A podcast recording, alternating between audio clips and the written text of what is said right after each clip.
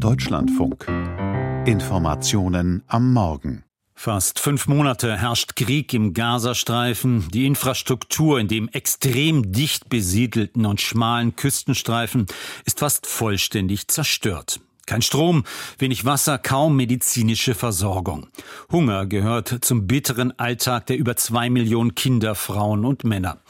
Die Hilfe von außen ist zu gering, beim Sturm verzweifelter Menschen auf einen Versorgungskonvoi gab es jetzt offenbar Chaos und Gewalt. Nach Angaben der von der radikal-islamistischen Hamas geführten Behörden gab es über 100 Tote und viele, viele Verletzte. Grund so der Vorwurf sei ein israelischer Militäreinsatz. Jan-Christoph Kitzler in Tel Aviv. Was ist inzwischen an Einzelheiten über diesen Vorfall bekannt? Ja, die Verletzungen und die Toten, die kommen von verschiedenen Gründen nach allem, was wir wissen. Es gibt Menschen, die in Krankenhäuser eingeliefert wurden, die hatten Schusswunden, zum Beispiel in die Beine. Es gibt Zeugenaussagen, dass das israelische Militär, die Soldaten, die in der Nähe waren, dieser Konvois, sich äh, bedroht gefühlt haben und dann das Feuer eröffnet haben. Dabei sollen viele Menschen gestorben sein. Und dann gibt es äh, Berichte über Panik, die ausgebrochen ist. Die Menschen im Norden des Gazastreifens sind seit Wochen schlecht versorgt, seit Monaten. Und die haben offenbar diese Lkw, die dort angekommen sind, gestürmt. Die haben auch schon am Tag vorher davon erfahren, dass sie kommen sollten. Deswegen hatten tausende Menschen darauf gewartet. Und auch dabei kam es offenbar dann, nachdem das Feuer eröffnet worden war, zu einer Massenpanik. Die Lkw haben sich dann auch noch in Bewegung gesetzt und haben offenbar Leute überrollt, überfahren.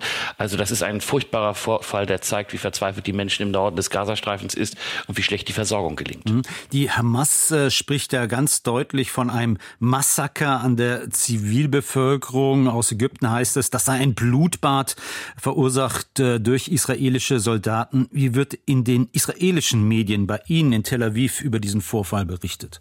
Hier wird vor allem diese Version des israelischen Militärs zitiert. Da hat Daniel Hagari, der Militärsprecher, gestern sich nochmal geäußert und hat gesagt, israelische Soldaten haben nicht das Feuer auf den Hilfskonvoi eröffnet.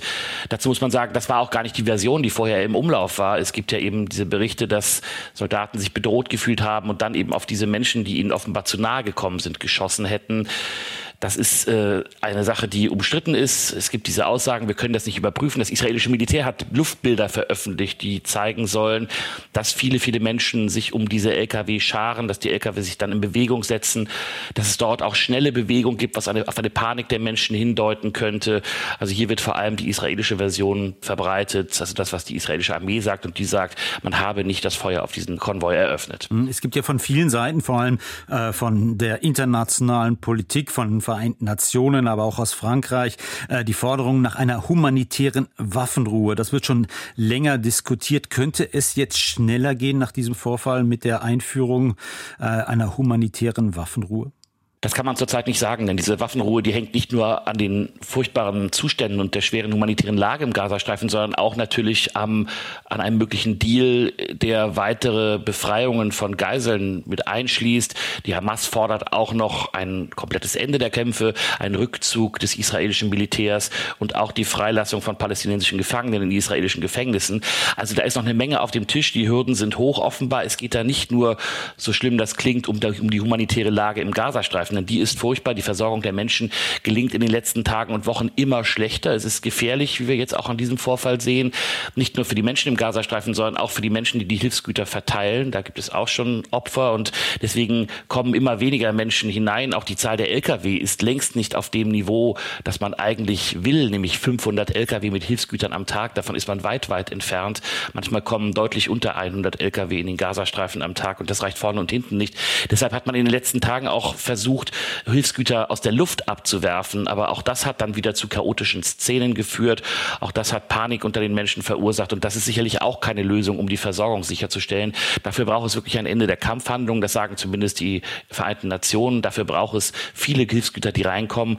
Und dann kann man, wenn das systematisch organisiert wird, die Verteilung, und wenn das sicher ist, das zu organisieren, dann kann man vielleicht auch solche Vorfälle wie diesen schrecklichen Vorfall von gestern verhindern. Hm, wächst äh, durch diesen schrecklichen Vorfall der Druck auf die Regierung Netanyahu, jetzt mehr Hilfslieferungen zuzulassen und auch weitere Grenzübergänge zu öffnen. Bislang ist ja wohl nur ein Grenzübergang geöffnet.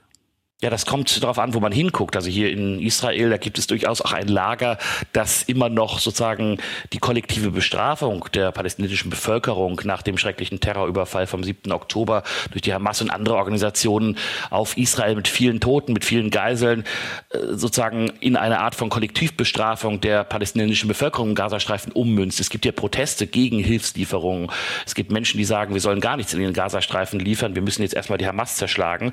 Das ist das oberste Ziel, was auch hier vom Militär immer wieder angegeben wird. Der Druck kommt eher von außen, also von Menschen, die sagen, wir müssen die Zustände im Gazastreifen verbessern, die sagen, wir brauchen dafür ein Ende der Kampfhandlungen. Und da wird auch durchaus hart von der Regierung Israels gefordert, die Vorfälle jetzt zu untersuchen, sicherzustellen, dass äh, weitere Hilfsgüter reinkommen. Es gab jetzt positive Meldungen, dass nämlich auch ein Grenzübergang im Norden erstmals genutzt wurde, damit Hilfsgüter reinkommen. Aber das ist noch nicht systematisch. Das liegt auch daran, dass die Kontrolle dort schwierig ist, dass Israel natürlich verhindern will, dass zum Beispiel Waffen auf diesen Transporten in den Gazastreifen kommen, die dann die Hamas ausstatten. Das alles sind Probleme und der Druck ist hoch vom, aus dem Ausland. Aber auf der anderen Seite hat es eben keine Konsequenzen. Israel kämpft den Krieg weiter gegen die Hamas und die humanitäre Lage, die verschlechtert sich. Ein Viertel der Bevölkerung im Gazastreifen ist nach Angaben der Vereinten Nationen vom Hungertod bedroht.